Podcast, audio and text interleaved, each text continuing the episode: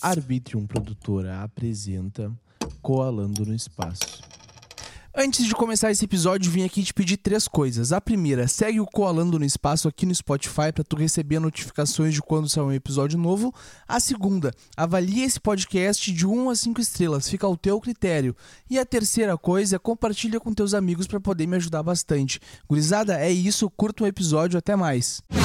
E aí, galera, tudo bem com vocês? Eu sou o Will, estamos começando mais um episódio do Colando no Espaço, aquele podcast onde eu vou até a tua casa, mas hoje, como você sabe, eu não tenho patrocínio, ninguém tá me apoiando para fazer esse podcast, então eu tô gravando pela internet. E hoje nós estamos aqui com a Mari Mercante. Tudo bem contigo? Como é que foi teu dia? Tudo bem, aquela segunda, né? Segunda por si só já é um dia de correria, eu acho que para todo mundo, né? Mas coisa mais boa, né? Verdade. É um dia que, ah, quando, dependendo da segunda-feira, vai ser como é que vai ser a tua semana, né? É verdade, é verdade. E como é que foi a tua segunda? Nos conta um pouquinho mais. Então, na verdade, assim, além de influenciadora, eu também sou professora da rede pública. Então, eu ainda sou, sou professora alfabetizadora. Então, eu já tive reunião de trabalho hoje da internet. E aí, eu dou aula ainda 40 horas, manhã e tarde. E aí eu também já estava tipo, organizando algumas outras coisas para o decorrer da semana, então dá para dizer que a minha semana vai ser corrida, cheia de trabalhos, graças a Deus, porque a segunda já começou cheia de reunião e com novos projetos. Como é que funcionou a pandemia na rede pública? Olha, na verdade a gente uh, deu aula por uh, tudo online, né? Uh, depende muito do recurso financeiro dos alunos para a gente conseguir fazer vídeo aula. Então, não era uma coisa que eu, particularmente com os meus alunos, onde eu atendo, eu não conseguia ter vídeo aula todos os dias, né? Acontecia mais de forma, tipo, única ali. Então, a, a, as famílias que têm, tinham um celular e tinham acesso à internet, eu atendi muitas crianças assim.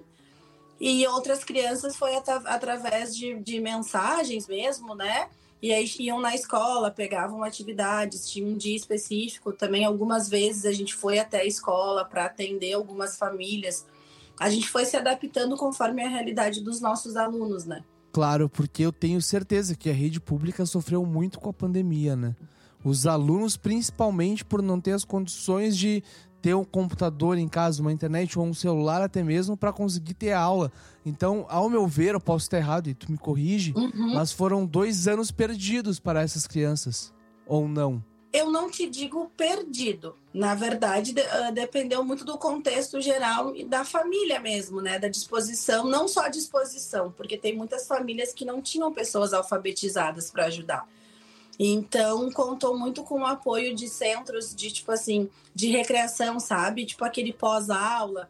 Então, os centros que tinham ao redor da nossa escola ajudaram muitas crianças, né? Porque no início, até os plantões foram difíceis. Depois a gente conseguiu fazer alguns plantões, mas antes não tinha isso. Então, não, a escola ficou fechada mesmo por muito tempo. Então, esses centros ajudaram, tipo, imprimindo as atividades, né? Dando esse auxílio para algumas crianças. E a maioria realmente não tem computador, muitas não têm nem celular. Então, computador foi. A minoria tinha computador. Então foi bem complicado. Assim, o início foi o, o, o pior, porque a gente acho que ninguém tava, acho não, ninguém estava preparado para essa pandemia. Então depois a gente conseguiu ir se adaptando, nós quanto escola, né? Tipo, e as famílias também for, foram se adaptando. Então eu, eu dei aula muitas vezes, eu dava aula de noite, tipo, final de semana para conseguir atender todo mundo e infelizmente tiveram alunos que não tiveram acesso nenhum porque não não foram, né? Porque muitas pessoas por questões financeiras se mudaram não conseguiram fazer rematrícula para outra escola e aí foram para outras cidades, então foi bem não foi totalmente perdido, mas foi muito, muito, muito complicado, assim. Sim, para essas crianças que acabaram perdendo ou não tiveram acesso, como é que ficou? Desculpa a minha a minha curiosidade sobre isso é que eu realmente fiquei muito curioso sobre isso desde quando começou a pandemia, porque eu fiquei pensando, cara, o que que os professores vão fazer, como as escolas vão reagir a isso, como a educação do Brasil vai se portar diante disso, né? Porque Sim. eu fiquei bem preocupado com isso mesmo. Não, pode perguntar, eu, eu super te entendo. Eu sempre digo que foi tipo assim, uh, quase que um dia de cada vez, sabe? Foi quase, foi na verdade cada fase da pandemia de cada vez, porque a gente não, não tinha a gente não sabia o que fazer, né? Então a gente teve que ir descobrindo juntos, assim, sabe? Quanto comunidade escolar, como ajudar, assim, essas crianças. Então, eu, sou, ah, eu dou aula para o primeiro ano, né? Fora da pandemia, uh, tem uma, eu sempre faço entrevistas com as famílias, porque é o primeiro ano deles na escola. Então, essas entrevistas eu fiz via WhatsApp, sabe? E então a gente foi se adaptando, assim, para conseguir. Isso no segundo ano. No primeiro ano, eu ainda consegui dar um mês de aula, um mês e alguns dias. Mas, igual eu conhecia muito poucos alunos, né? Então, foi, nossa, muito complicado. Uh, o primeiro ano, todo mundo passou de ano, né? Essa que foi a verdade, foi a forma que, que o, a Secretaria de Educação, enfim, no geral, porque isso foi no geral no Brasil todo, todas as crianças passaram de ano.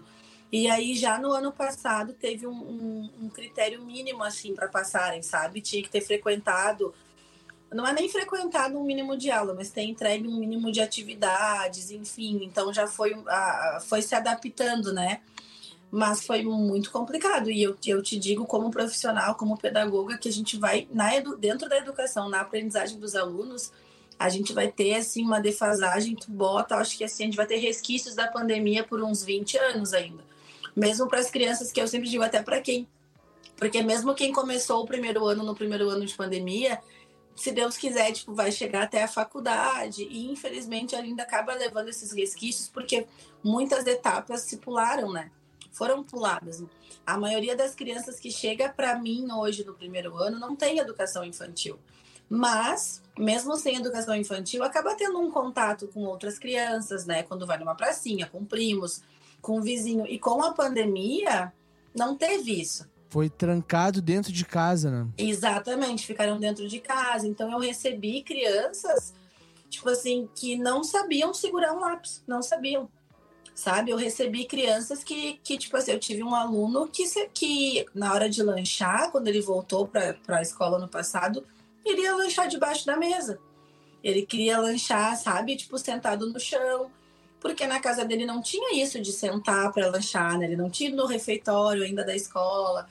Então são, são pequenas coisas assim que uh, ah, para mim, enquanto professora ali de séries iniciais, que é o primeiro aninho deles, esse primeiro contato, eu venho fazendo ainda todo esse trabalho de socialização, né, dessa parte da educação infantil também, porque eles não tiveram nada disso, né? Nada, nada, nada. Sim, e é muito importante, né? Tu conseguir já nos primeiros anos fazer com que o aluno sinta o ambiente escolar para ele querer ir na escola e não ficar naquela coisa, bah, não quero na escola porque que é chato, né? Eu até tava conversando com uma moça e ela me falou que também ela via isso, né? E eu perguntei para ela se ela achava que deveria ter o ensino à distância virar o, o principal ou se o ensino presencial deveria continuar sendo o principal, né? E agora eu vou te fazer essa pergunta: o que, que tu acha? Tu acha que o ensino presencial é melhor do que o ensino virtual? Com certeza. Porque o que, que eu vejo, tá? Essa questão da socialização é extremamente importante.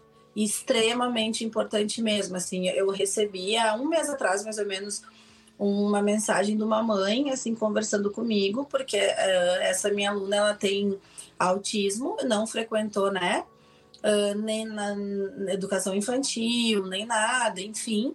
E aí a mãe tinha muito medo dela na escola, né, porque não, não sabia, enfim, como ia ser, ela toma medicação e tal. E aí passou, assim, o período de adaptação, passou tudo, e ela veio me falar isso, que ela disse que ela era muito grata, né, pela forma como a filha dela estava um, após a escola, após esse período de adaptação na escola, porque ela tinha muito medo disso, essa parte da socialização. E então, e, e é isso que eu te digo quanto é importante, sabe? Porque na escola é, uh, além de, das regras que a gente tem que são diferentes das regras de casa, mas tem muito mais essa questão do respeito aos outros, né? Porque tu não é a única criança, ou só os teus irmãos não são as únicas crianças, ou só os primos, não tu tem crianças de diversas idades e tu tem um número grande de crianças. Onde tu aprende, tu tem uma diversidade muito maior e tipo, né, eles têm que aprender a lidar com todas essas diversidades.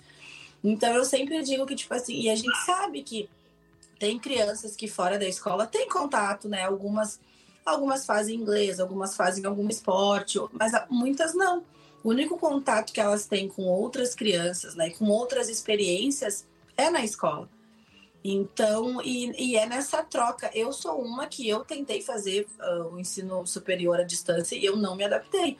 Eu, particularmente, Mariana, preciso dessa troca, sabe? Da conversa, né? Tipo, de olhar o olho no olho, de fazer atividade em grupo. E é uma coisa que eu trabalho muito com eles já isso, né? Tipo, de como eu posso ajudar o meu colega, como que eu tenho que enxergar o meu colega, né? É aquele ditado, a minha mãe que dizia isso, o respeito, o espaço de um termina onde começa o do outro.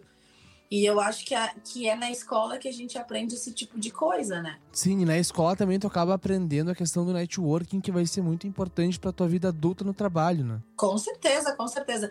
Eu sempre, eu sempre brinco que na escola é o lugar que a gente faz fila para tudo né? É ou não, a gente faz fila para ir no banheiro, faz fila para ir lanchar, faz fila, fila para entrar, fila para ir para o recreio, fila para voltar.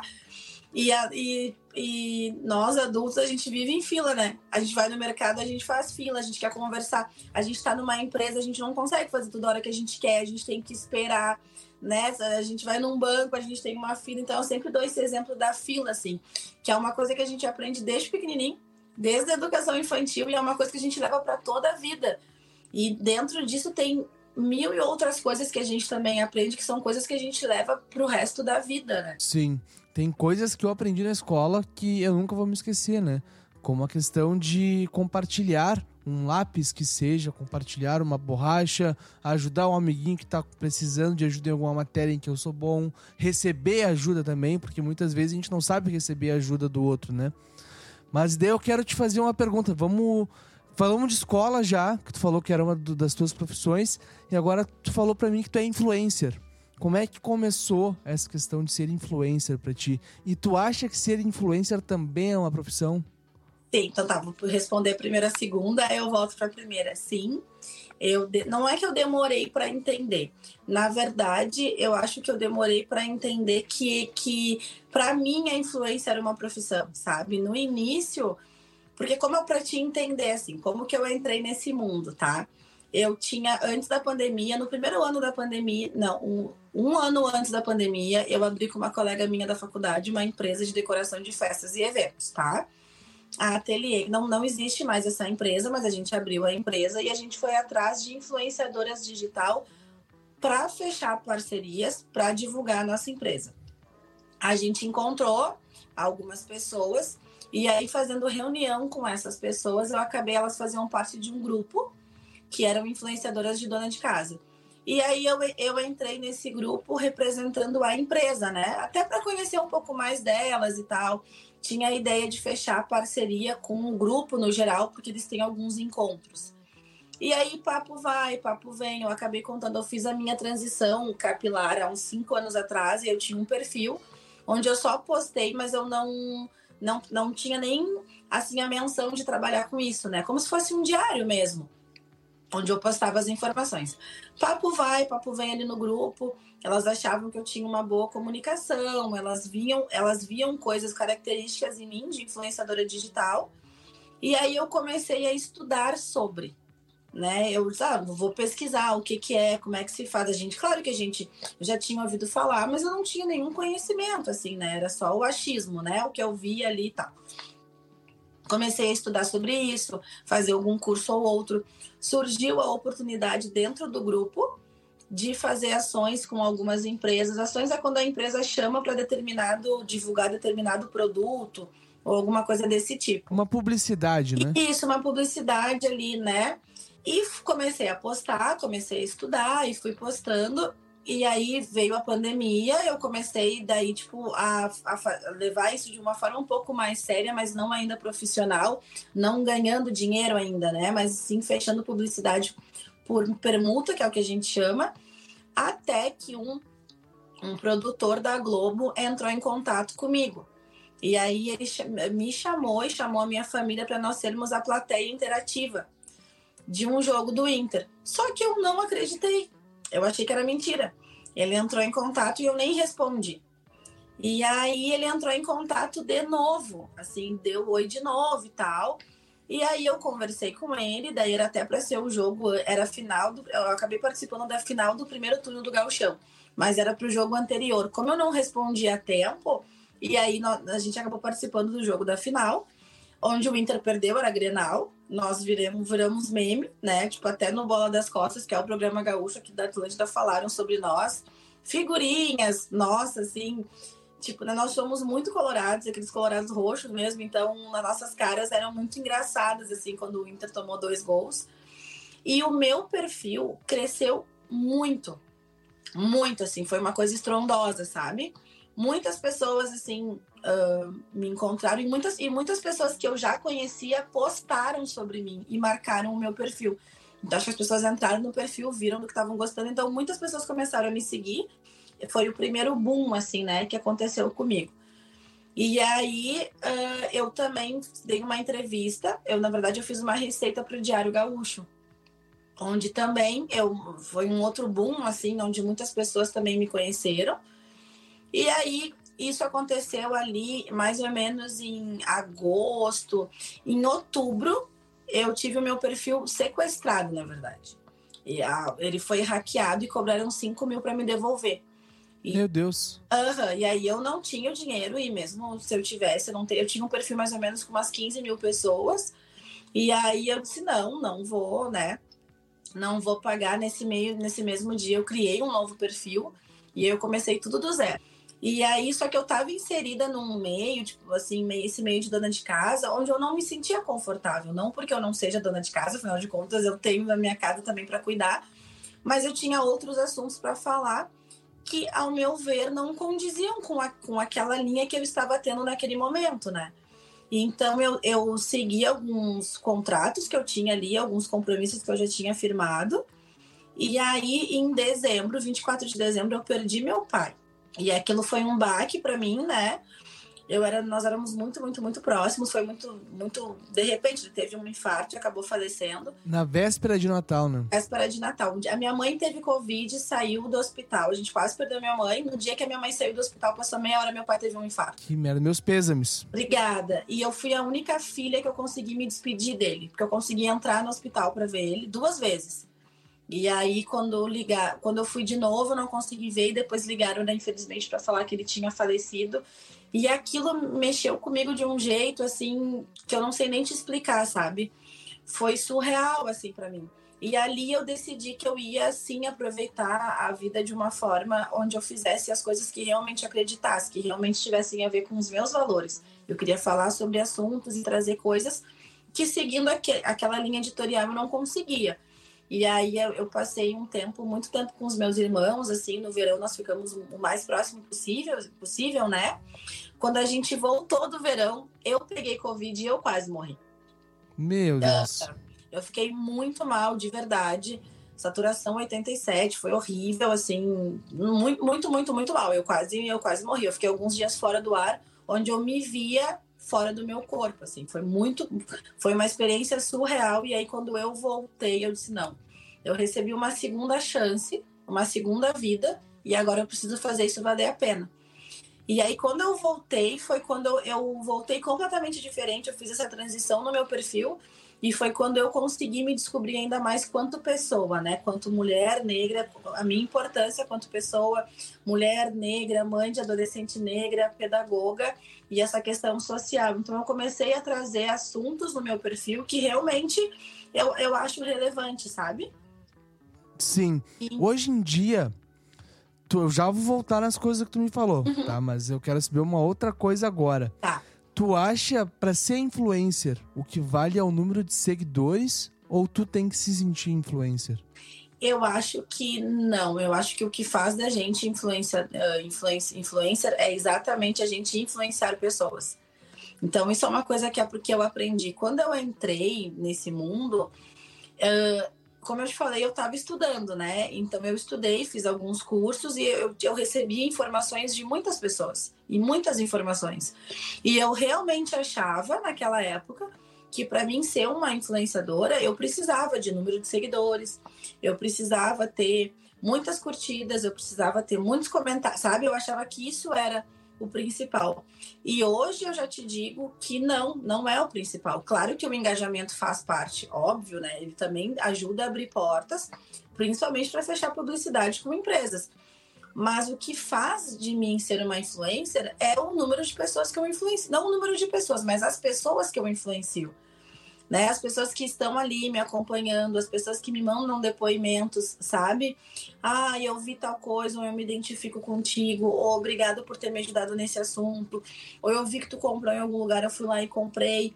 Então, isso torna a gente influencer. Eu conheço muitas pessoas que falam: nossa, eu me tornei influencer sem querer. Porque as pessoas já estavam influenciando e depois que elas se deram conta, que elas já estavam, né, fazendo isso e não, e não era o que elas pensaram no primeiro momento. Sim, só faziam porque estavam ali no Instagram mesmo Exatamente. e acabou. Exatamente. Ah, vamos usar um produto legal pro cabelo, vamos supor, e dava uma dica, sabe? Ah, comprei roupa, achei roupa barata em tal lugar, vou dar uma dica. E aí, quando vê, ela as, as pessoas já estavam influenciando outras pessoas. Sim, acabou acontecendo, né? Do, do nada. Exatamente. E agora, uma outra coisa. Tu falou que tu pegou Covid e que tu quase acabou falecendo, né? Sim. Eu também passei por uma questão parecida, mas não foi com Covid, foi com acidente de carro. E eu quero saber como, como é que tu viu, como é que tu percebeu depois que tu voltou à vida, assim. Cara, eu recebi uma segunda chance. Como é que deu esse estalo, assim, em ti? O que, que acontece? Vou resumir, assim, os meus, vamos dizer, quase 30 dias, né? Que foram os piores, assim, do Covid. A gente voltou, uh, o meu marido primeiro teve Covid, e eu e minha filha fizemos o teste junto. Nós três fizemos o teste, né? Como ele tinha os sintomas e nós não, a gente pegou uma época que não tinha teste em lugar nenhum, não tinha em farmácia, não tinha lugar nenhum. Ele foi para um hospital onde estava muito lotado e tinha muitas pessoas. Ele falou assim: não como a nossa filha tem asma, ele falou: não venham aqui, porque se vocês não tiverem, vocês vão pegar. E aí a gente foi fazer o teste no posto de saúde, eu e a minha filha. Demoramos acho que umas 5, 6 horas, fizemos o teste.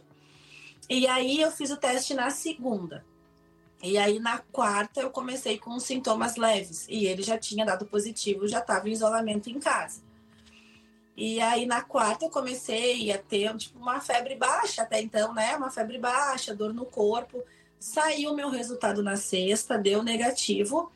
No sábado foi o primeiro dia que foi a primeira vez que eu fui no hospital.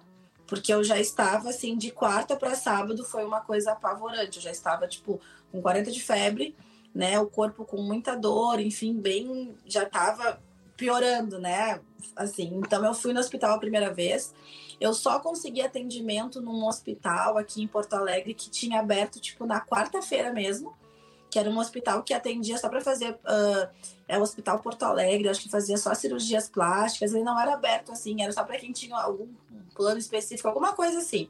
E aí o meu plano não, eu não consegui atendimento pelo plano. É o perto da Ipiranga, né? Isso, isso aí. Aí uhum. eu fui nesse hospital, consegui atendimento particular.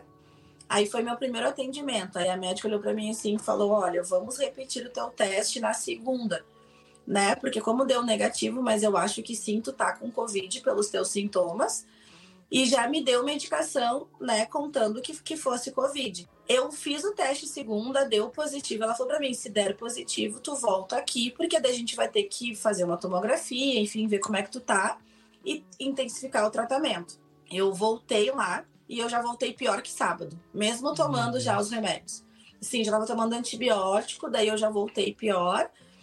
Aí eu voltei na segunda de noite, se eu não me engano, terça-feira de manhã eu fui de novo para o hospital, porque eu estava bem mal. E aí eu fui fazer. Segunda-feira eu fiz a tomografia, eu fui segunda, fiz a tomografia, fiz os exames de sangue, fiz tudo o que precisava. E aí na tomografia deu que eu estava com 30% do pulmão já comprometido. E aí foi um susto, né? A gente leva aquele baque e aí mudaram a medicação. Na terça-feira, eu fui no hospital de novo, aí eu fui à noite porque eu tava pior ainda, sabe? Então, por mais que, eu, que eles, toda vez que eu ia, eles me davam mais medicação, só que eu piorava ainda mais. E aí eu fui terça-feira à noite, e aí eu fiz de novo outros exames, né? Graças a Deus a minha saturação, sempre que eu estava no hospital, ela não estava abaixo de 90, só que em casa chegava 87, 86, 87. Então eu fui, tomei uma medicação lá, fiz alguns novos exames, mudaram meus remédios de novo, e aí eu fui para casa. E depois dessa terceira vez que eu tive no hospital, foi só ladeira abaixo. Eu fui ficando cada vez pior, pior, pior. Eu cheguei a ficar cinco dias fora do ar, assim. onde foi quando eu fiquei, daí eu, eu era eu, foi a experiência que eu tive, assim, eu, era eu, meu pai no meu lado, e aí uma pessoa no meu lado que eu acredito muito que era Deus, porque só tinha o corpo e na cabeça tinha uma luz muito forte, sabe? Mas muito aconchegante. E aí eu via, me via. Eu via meu marido cuidando de mim, eu via minha filha, tipo, não entrando no quarto, né? Porque ela tinha asma. Então a gente teve todo esse cuidado. E aí, nessa terceira vez, eu já estava usando bombinha. Eu usava duas bombinhas. Eu fazia nebulização. Eu tinha uma medicação. Nossa, eu tomei mais de 20 remédios, assim, no total. E aí eu já não tinha mais apetite, eu não tinha força para nada, não, já não ia mais no banheiro sozinha. Era muito simples para me dar banho, tipo, meu marido tinha que me segurar. Eu sempre digo que o jeito que meu marido cuidou de mim, nenhum enfermeiro no mundo ia conseguir cuidar. Até porque ele não tinha como, eles tinham muitos pacientes para atender. Então, o meu marido, eu brinco também que ele, coitado, nem conseguiu ter Covid direito. Porque quando ele fechou... Foi teu enfermeiro particular. Foi meu enfermeiro particular. Quando ele fechou os 10 dias dele de isolamento, ele já nem conseguiu fechar, já começou a cuidar de mim. E aí comprou vários aparelhos, assim, né? Oxímetro, né? Tipo, várias coisas para conseguir cuidar meus sinais vitais em casa. E aí eu tive, a, a última vez que eu tive no hospital, eu tive uma crise de falta de ar que eu desmaiei em casa. Meu Deus. E aí, uh -huh, e aí tu sabe que o que é mais louco, que nessas alucinações que eu tinha, eu me vi saindo de casa de ambulância. E não, meu filho, ele me levou de carro para o hospital. E aí nesse dia a gente chegou, acho que foi o de todos assim, acho que foi o pior dia porque o médico falou assim que não tinha vaga no hospital. Não tinha vaga, não não tinha o que fazer. Só que eu já tava assim, isso já eram 20 e poucos dias, né? Desde o primeiro dia que eu tive no hospital e aí ele deu um, uma nova medicação, mudou assim, me deu mais uns cinco remédios e aí ele falou pro meu marido, se dentro de cinco dias ela não melhorar, com ou sem leito, ela vai ter que ficar no hospital. Porque daí não tem mais como ela ficar em casa e a gente vai ter que cuidar lá. Que o meu maior eu, eu sentia dentro de mim que se eu ficasse no hospital eu não ia voltar para casa. Então eu pedia, eu ia para o hospital, mas sempre rezando para não ficar no hospital. E aí eu voltei e eu lembro que, tipo assim, ó, no, eu no quarto dia eu chorava, assim, já não tinha mais força. Eu já dizia, meu Deus, eu não tenho mais força, por favor, se for para mim ir, que eu, que eu vá, porque minha família também tá sofrendo, né? Toda a minha família, assim, minha mãe, sabe? Tipo, uh, minhas tias, todo mundo, minha sogra, já, já virou um sofrimento de todo mundo, sabe? Uh, minhas irmãs, então tava todo mundo sofrendo comigo. E eu tava, é o que é mais louco, que eu tava cinza. Eu lembro que eu me olhei no espelho depois de muitos dias, a minha aparência estava cinza. Eu nunca tinha visto isso na vida, assim. Meu Deus. E aí, nesse quarto dia, né, e eu sabia que eu tinha mais um dia para não ter que ir pro hospital. Eu lembro de mim tendo uma conversa. Eu falava pro meu marido: eu não aguento mais, eu não aguento mais. E nesse, isso foi de manhã. E olha como é louco, assim. Eu não sou uma pessoa religiosa, eu não sigo nenhuma religião, eu acredito em Deus, mas a minha experiência com Deus nesse período do Covid foi absurda. E eu digo que Deus é tão bom. Nesse dia, era de tarde, eu tava muito mal, e eu falei pro meu marido: eu preciso tomar um banho. Eu falei pra ele. E eu tomei o banho. E eu sempre brinco que é o banho que salvou a minha vida, porque eu saí daquele banho, eu era outra pessoa. Eu tomei aquele banho, eu já saí com uma. assim, a minha pele já tinha outra cor. Eu consegui sentar no sofá, sabe? Eu pedi para ele para sentar depois de vinte e poucos dias.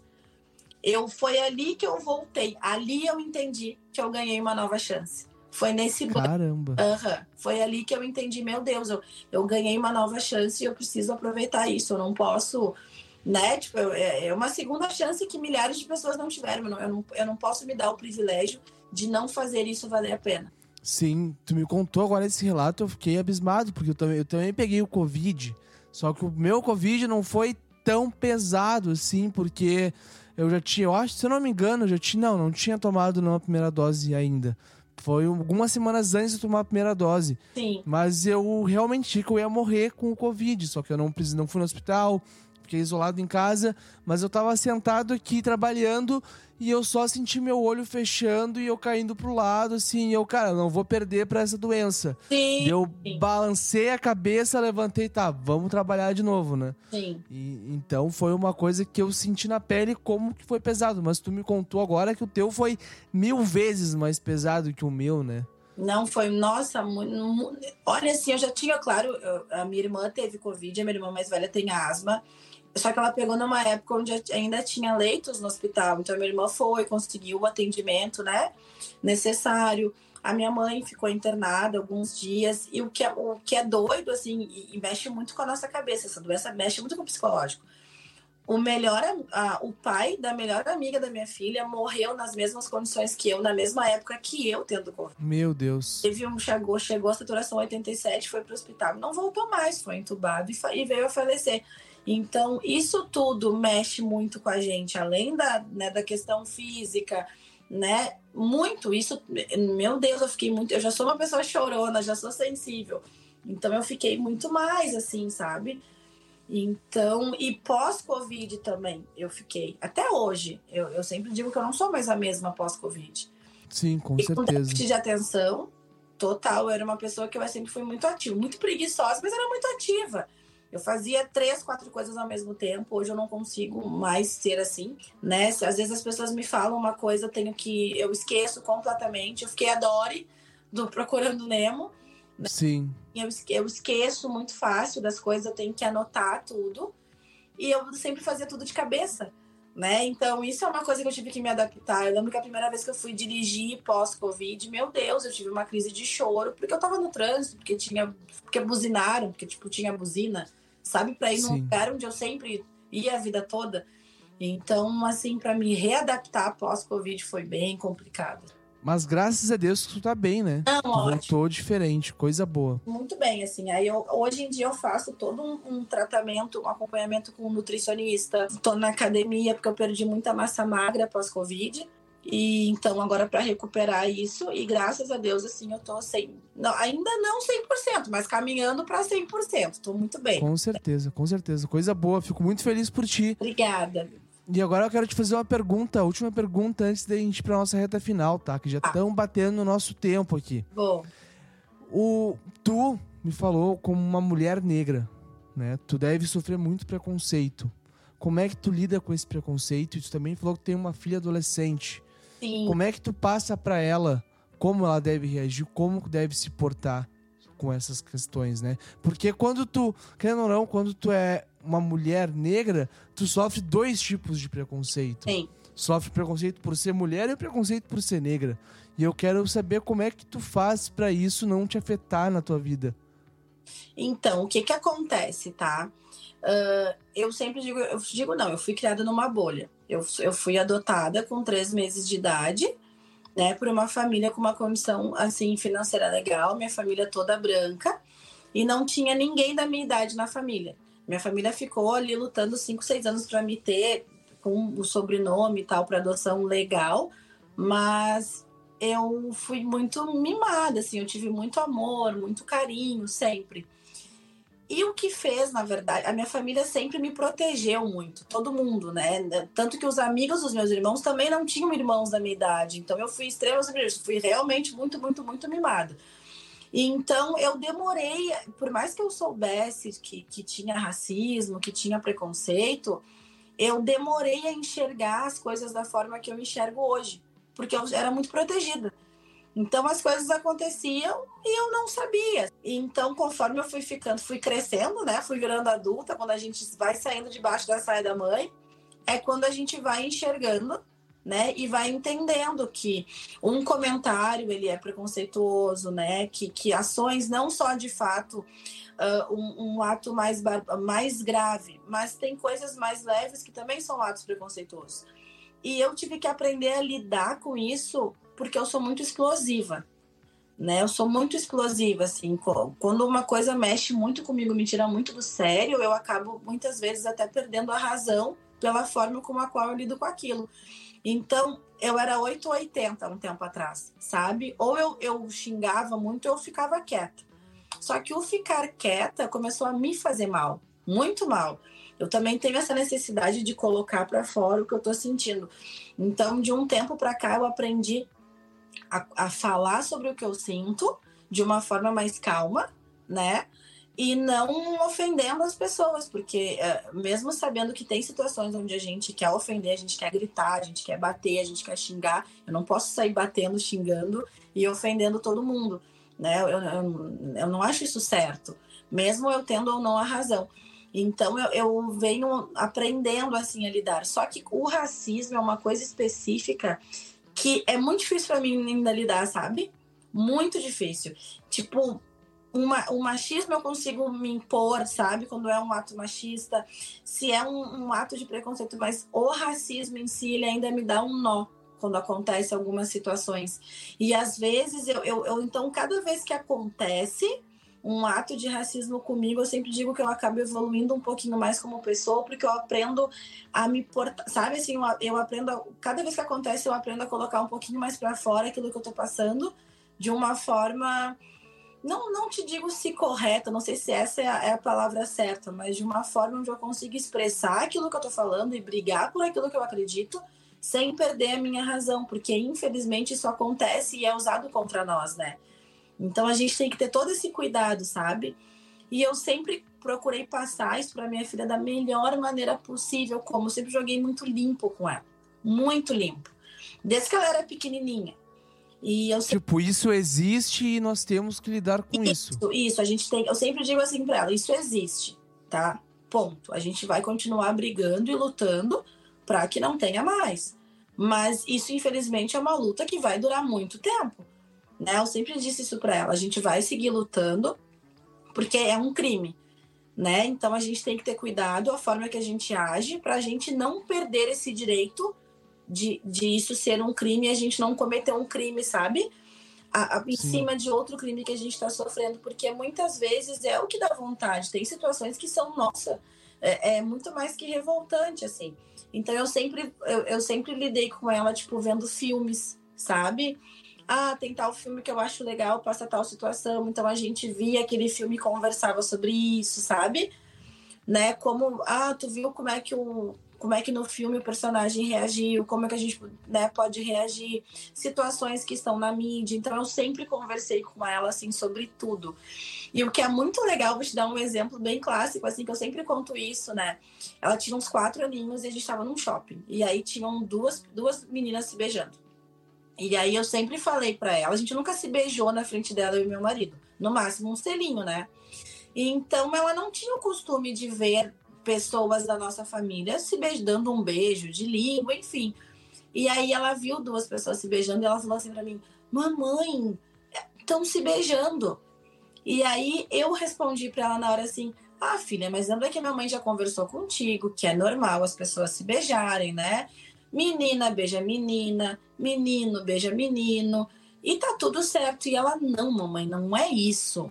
É porque não pode se beijar na frente dos outros. Lembra que tu tinha me dito que dar beijo de língua não é legal na frente dos outros?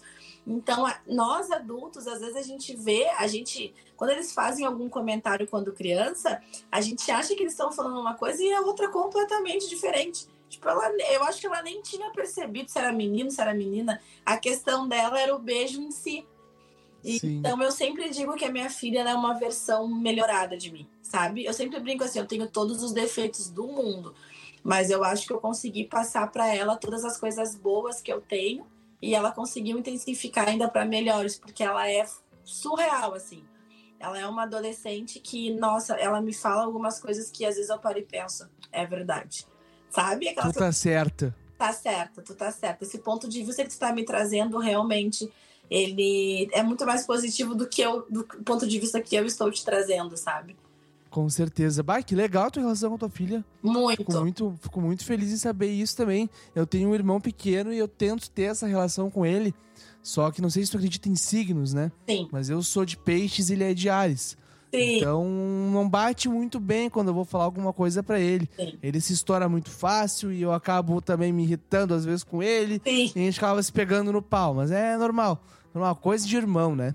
Sim. Mas olha só, agora, como eu te falei, a gente tá estourando o nosso tempo aqui já. Porque ah. eu tô gostando muito de ouvir, te ouvir falar. Ah, fala muito é. bem, gostei muito, de verdade. É. E eu quero saber agora as tuas redes sociais, as tuas considerações finais para esse episódio. Então, primeiro eu queria agradecer o convite, né? Eu, eu adorei, eu achei muito legal. Nem gosto de falar, acho que tu percebeu que eu nem gosto de falar, né? Falo bem pouquinho, né? Mas é, é, no Instagram, eu sou, meu nome tá como Mari Mercante. E aí o meu primeiro perfil era Trilegal Guria, E aí, quando eu mudei, eu criei. Quando eu fiz essa transição, eu coloquei o meu nome, porque o meu Instagram hoje eu falo sobre autoestima, né? Eu trago dicas uh, de beleza, porque é, dificilmente a gente encontra dicas de beleza. Hoje em dia até tem mais, mas há um tempo atrás era muito mais difícil ter dicas de beleza para pele negra, né? Geralmente as dicas que a gente via não se aplicavam para nós e eu compartilho muito o meu estilo de vida e aí eu trago muitas questões, né? Então eu e bastante humor assim. Então eu, eu acho que o, o eu sempre digo assim, é vida real com muito amor e humor. Eu sempre acho que o amor vai salvar o mundo e o humor aí vem junto pra gente amenizar um pouco mais as coisas. Então, eu, hoje o meu, o meu principal foco é no Instagram, eu tenho um canal no YouTube onde eu não consigo ainda postar constantemente, né? Eu tô em outras redes sociais também, mas isso demanda tempo e eu ainda tenho a escola. Então eu tô tentando organizar a minha vida para tentar pelo menos diminuir de 40 para 20 horas para conseguir focar mais ainda, mas eu tenho muitos projetos legais. Eu só tenho agradecer, sabe, por todas as coisas que vem acontecendo comigo, contato com empresas, contato com pessoas, sabe? E isso tem feito de mim uma pessoa, além de eu trabalhar com isso, tem feito de mim uma pessoa melhor. Então eu acho que nada é melhor do que a gente trabalhar com o que a gente gosta, né? Então, exatamente. Estar na internet é aquele velho unir útil agradável, sabe? Eu gosto Sim. de estar ali, eu me sinto bem ali e eu fico feliz que as pessoas me dão esse feedback de ver que eu estou confortável no que eu estou fazendo e eu trabalho com isso. Então, e eu sempre brinco que assim, a vida de, de a correria e a vida de famosa já tem, só falta a conta bancária, né? Mas Essa aí eu também quero. Essa, essa conta bancária de famoso eu quero, porque a minha correria e a minha vida aqui também não para um segundo, né? É, então tu me entende, né? Eu, eu sempre Entendo brinco. muito bem. A correria Entendo já tá, bem. a vida já tá. Só falta a conta bancária. É verdade, isso eu quero, isso eu também quero muito. Mari, muito obrigado por ter aceitado. Eu adorei ficar te ouvindo falar aqui. Eu, quando eu chamo uma pessoa para entrevistar, eu largo a pergunta e gosto de ver a pessoa falar. Sim. Né? E tu acertou exatamente o jeito que eu gosto de entrevistar a pessoa. Tu ah. falou, eu fiquei quietinho aqui te ouvindo e aprendendo mais coisa contigo. Obrigada. Então, muito obrigado. Qualquer coisa que tu precisar, pode dar um grito. A gente tenta ajudar o máximo possível. Também, muito obrigada, de verdade. Eu amei, amei sim. E daqui a um pouco tu vai conseguir esse podcast, hein? Tu, ó, eu vi ali no início, vão surgir patrocinadores, já tô mentalizando, a coisa vai vir.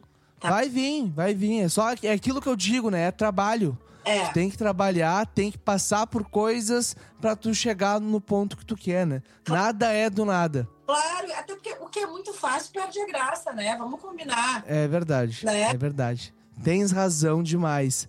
E para tu que tá nos ouvindo, gurizada, vão seguir a Mari, o perfil dela é muito legal. Eu te acompanho. Eu vejo teus stories todo dia. Sim, obrigada, muito obrigada, de verdade. Então, gurizada, vão seguir ela porque é muito legal o perfil dela. Vão seguir também a Arbítrio Produtora, o Coalando no Spa Co, o Corner Vermelho, que é Corner Underline Vermelho.